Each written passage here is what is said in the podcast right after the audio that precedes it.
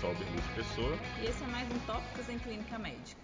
Bom, nesse episódio, que é um episódio extra ainda em comemoração ao nosso episódio 100, a gente vai continuar falando um pouquinho sobre a formação do médico, com foco principalmente na questão da residência médica. Pois é, é na residência que a gente consolida né, as práticas de desenvolvimento profissional, estudar para o resto da vida, né? Aí que começa. O nosso podcast é um dos vários recursos que a gente tem para ajudar nesse desenvolvimento profissional, utilizando as tecnologias mais variadas. Bom, e para conversar um pouquinho sobre, sobre, isso com a gente hoje, a gente trouxe aqui o Dr. Reginaldo Palácio, que é o supervisor da residência de clínica médica aqui do Odilon Berens. Obrigado pela presença, Reginaldo. Eu que agradeço, uma satisfação, um orgulho, né, comemorar com vocês aí os 100 episódios do podcast Tópicos em Clínica Médica. Para a gente começar então, no último episódio a gente conversou muito sobre a limitação da formação do médico, que em geral na residência é muito centrada em conhecimento técnico, e o, Braga, a Fernanda, por exemplo, falaram que, da importância da gente buscar outras habilidades mais amplas, de comunicação, de que no, no dia a dia, na vida, vão ser mais importantes. Você acha que realmente a residência tem a preocupação com isso? O, o Berlúcio deveria ter, né? É, acho que muitas residências têm e eu acho que no futuro a gente cada vez mais vai ter essa preocupação é, de formar um profissional que a sociedade realmente precisa. E hoje a gente utiliza, foi mencionado pelo Braga no último podcast, a gente utiliza um referencial espetacular é, e simples. Né? Para você ser bom, bom médico, esse referencial que se chama CAMED nos diz, você tem que executar vários papéis no seu dia a dia para ser um bom médico. Você tem que ser um bom comunicador, um bom colaborador com toda a equipe, você precisa ser um defensor da saúde, porque a sustentabilidade da saúde depende do uso racional de recursos. Você precisa ser um líder né, que não desperdiça oportunidades para melhorar a sua própria competência e o, o seu serviço, o serviço é, onde você trabalha. É, e você precisa ser um profissional compromissado com a ética e com a cidadania, é o que a sociedade espera da gente. Então, nesses vários papéis aí que é, a gente mencionou. O, o CAMEDES, ele organiza esses vários papéis em várias competências é, e define até marcos de competência, cada uma dessas competências né, que constituem os papéis, marcos de competência que são esperados né, ao longo aí, da, da carreira, ao longo da formação. É, essas várias competências, o melhor jeito de avaliá-las é quando o profissional está fazendo uma atividade própria da sua especialidade, né? uma, uma atividade profissional que precisa ser confiável, mas antes da gente falar da EPA, o ensino e o treinamento baseado em competências, ele já não é feito na maioria dos programas? Pois é, é, talvez essa história de que já é feito seja uma barreira muito grande para qualquer melhoria, né? Toda vez que a gente já acha que a gente é bom, não tem como melhorar, né? Então, se a gente acha que tem lacunas, a gente acaba melhorando. Isso acontece com serviços, acontece com a residência. Então, a, a ideia é de que nós precisamos né, melhorar, nós muitas residências focam muito na questão do tempo, né? Então são dois anos, vamos dividir esses dois anos em períodos de estágios, né? mas não há uma preocupação muito grande com as, a, as competências, os marcos de competência, com as necessidades de cada residente, as lacunas de cada residente, as dificuldades de cada residente. É, e talvez com isso a gente não garanta que aquele residente saia da residência, eu comecei a falar agora há pouco, né? É, confiável, confiável para exercer as atividades confiável profissionais seria os EPAs, né? próprias. Confiabilidade dele. Exatamente, Albelucci. Então esse conceito de EPA é um conceito tão simples, né, e tão interessante, né, de que como que a gente avalia bem um residente ou um profissional quando ele executa uma atividade que é própria da sua especialidade. E ao executar ele mostra que a gente pode confiar nele, que o paciente pode confiar nele porque ele executa aquilo de acordo com o melhor conhecimento, com a melhor técnica e usando todas aquelas outras habilidades né, de comunicação, de colaboração que a gente falou. Então, o EPA é né? exatamente né? isso, né? Atividade profissional confiável. Então, cada especialidade teria aí um número, é, é, um número definido, né, de EPAs que caracterizam aquela especialidade e é isso que a gente precisa almejar e é isso que a gente precisa avaliar.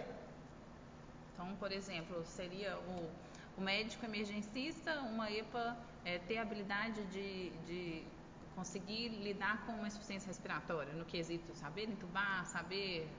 Exatamente. Então, assim, dentro dessa EPA, de fazer o primeiro atendimento de um paciente com insuficiência respiratória, você teria várias competências, né? A competência até talvez de não alarmar a equipe, de conduzir, liderar a equipe, é, uma habilidade técnica de uma intubação bem feita, de uso de drogas né, na sequência é, adequada, na dose adequada e tudo mais. É isso mesmo. Muito então, interessante, né? Parece que vai facilitar bem as coisas. E pensando em facilitar, a residência hoje em dia, ela já prepara para a preceptoria? de um dia para o outro o residente acorda como ex-residente e vira um preceptor, né? E eles falam que todo bom médico é um bom preceptor, mas nem todo jogador é um bom treinador. O que, que você acha? É, realmente a gente não espera que todos os médicos sejam preceptores, mas de uma forma ou de outra, todos os médicos deveriam ser capazes de ensinar, né? É, e de ensinar essas EPAs, na é verdade, que nós acabamos de falar. Então, a própria maneira de avaliar as EPAs já pressupõe isso. Então, ao avaliar, o avaliador, né, ou os avaliadores, devem pensar o seguinte: esse residente, ele precisa, ao executar essa EPA, ele precisa de muita ajuda, ele precisa de uma supervisão muito proativa, ou ele já está um pouco melhor, ele precisa de uma supervisão reativa, precisa do preceptor ficar ali e dar um, outra, uma outra dica, né? Mas o que a gente realmente almeja, além de ser capaz de fazer sem supervisão, é de que o residente esteja no nível ainda mais avançado, né? Que além de executar sem supervisão, né? E de uma maneira confiável, ele também seja capaz de ensinar outras pessoas. Então, esse seria o nível máximo do EPA. Então, a gente realmente pensa em formar mais preceptores, né? Mais pessoas com essa habilidade aí de ensinar que vai ser essencial na liderança e vai ser essencial também na preceptoria. Talvez não seja uma preocupação hoje, né, de todas as residências. Exatamente. Bom, então assim, aproveitando ainda nesse assunto e puxando um pouco também do que a gente falou no episódio passado, eu falei um pouco de que seria importante a questão de trabalhar demais, a gente rever um pouco isso, a gente acaba virando meio que workaholic e tudo, né? Então, assim, você acha que dá para a gente falar realmente em uma qualidade de vida boa antes do término de residência, em uma satisfação, em menos estresse? Como é que a gente pode fazer isso durante a residência? Uma pergunta chave, né, Obelúcio? Se você pensa em formar bom comunicador, bom colaborador, é, a gente não pode focar em carga horária, né, em cumprimento, bater cartão e ficar ali 60 horas a semana trabalhando, né? 60 horas já é muito, né? é o que a legislação hoje é, exige no Brasil. A gente sabe que algumas residências extrapolam isso, né? pode ser que extrapolem. Na cirurgia há uma tendência dos cirurgiões trabalharem muito e a gente poderia pensar até em analogias aí até com até com um trabalho escravo, né? Escravo assim da pessoa se tornar escrava do próprio trabalho, porque a dependência, né, não deixa de ser, você falou workaholic, né? Não deixa de ser uma forma de escravidão. É, então nós estamos muito preocupados com isso. Eu acho que o fundamental é que o preceptor seja um preceptor também para essas habilidades que vão para além da técnica, né? habilidades para a vida. E uma delas é de gerenciar bem o tempo, né? Então você precisa de abrir na sua agenda tempo para atividade física, para leitura, né? Vocês, vocês, deram referências ótimas, algumas daquelas referências eu pretendo utilizar. É, então é, é, é, fundamental que haja essa preocupação né? e não aquele foco em 60 horas, se você não deu conta em 60 horas, você dedique mais horas, né? Acho que a gente precisa repensar essa questão e, na minha opinião, e acho que a opinião de algumas outras pessoas, isso passa essencialmente pela empatia do preceptor. O preceptor que ajuda o residente a se organizar melhor para viver a vida enquanto vive a residência. Né? Então, para ler outras coisas, para é, viver fora, para viver fora, para ter arte na sua vida, né? para ter música, para ter filmes, né? e para ter bons relacionamentos fora da, da, da, da profissão. Então, acho que essa preocupação é essencial. Tá aí um bom tema, né, para um próximo podcast. Estou à disposição. Opa. Bom, os programas de residência, então, visto isso tudo que a gente falou, né, CAMEDs, EPAs, é, matriz de competências, parece que os programas vão ter que passar por algumas mudanças para se adaptar, né, a essas matrizes de competências. Tem alguma iniciativa que vai facilitar essas mudanças? O, Natália, nós mencionamos aí o CAMEDS, né, uma iniciativa do Royal College canadense, e eles têm o Royal College é, International, que quer levar é, essa metodologia para vários países no mundo. Hoje eles já estão com é, um número grande, aí, mais de, de, de 30 países utilizam essa referência, quer dizer, utilizam até um número bem maior, né? em torno de 30 países utilizam fortemente essa referência.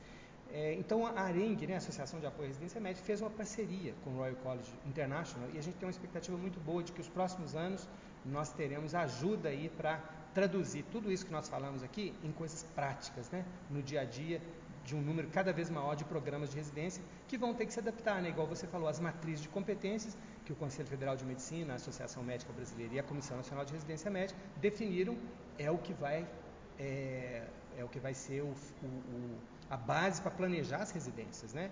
Não mais os estágios e o tempo, mas a matriz de competências. E a gente vai ter talvez algum treinamento, algum evento com relação a isso, para a gente poder conhecer isso melhor? O Berlusconi, nós já tivemos um evento em, em dezembro, né, com 55 preceptores, a gente está organizando outros aí e esperamos ter um encontro com, com integrantes do, do Royal College International em maio. A gente vai manter o pessoal informado, estamos com, com expectativas muito boas. Que parceria promissora essa, né? Arengue, Royal College, é uma parceria que promete aí para a residência médica mineira, se não for a residência médica nacionalmente, né? É isso, Natália. Parceria, acho que é a palavra-chave aí para o futuro da humanidade, né? E parabéns pela parceria de vocês aí, né? Os integrantes do grupo, do podcast, pelo trabalho bacana que vocês estão fazendo. E aproveitar para agradecer, né, ao Reginaldo. A briga do pai lá do podcast tá, tá grande. Acho que o Reginaldo é um primeiro pai do podcast, porque foi o principal impulsionador, né, para que esse podcast existisse. Então, vou aproveitar aqui para agradecer é, todo esse apoio que sempre nos deu aí. Ah, eu que agradeço. Sou muito grato a conviver com pessoas é, tão bacanas aí como vocês. Obrigado. Obrigada. É isso aí, gente. Espero que tenham gostado. Até o próximo episódio. E você que está aí acompanhando Tópicos. Para não perder nenhum episódio, assine o nosso podcast no Spotify, Apple Podcasts SoundCloud ou seu agregador preferido. E toda semana você receberá um aviso de um novo episódio lançado. Aproveita e deixa também uma avaliação nossa por lá. O arroba Tópicos Podcast é o nosso canal de interação no Instagram, onde publicamos material extra, quiz para ajudar a consolidar as informações e você pode deixar seu comentário ou sugestão de temas. Lembrando que o podcast é uma ferramenta de orientação educacional e informação, não substituindo uma recomendação de saúde ou diretriz de condutas. Obrigado e até o próximo episódio.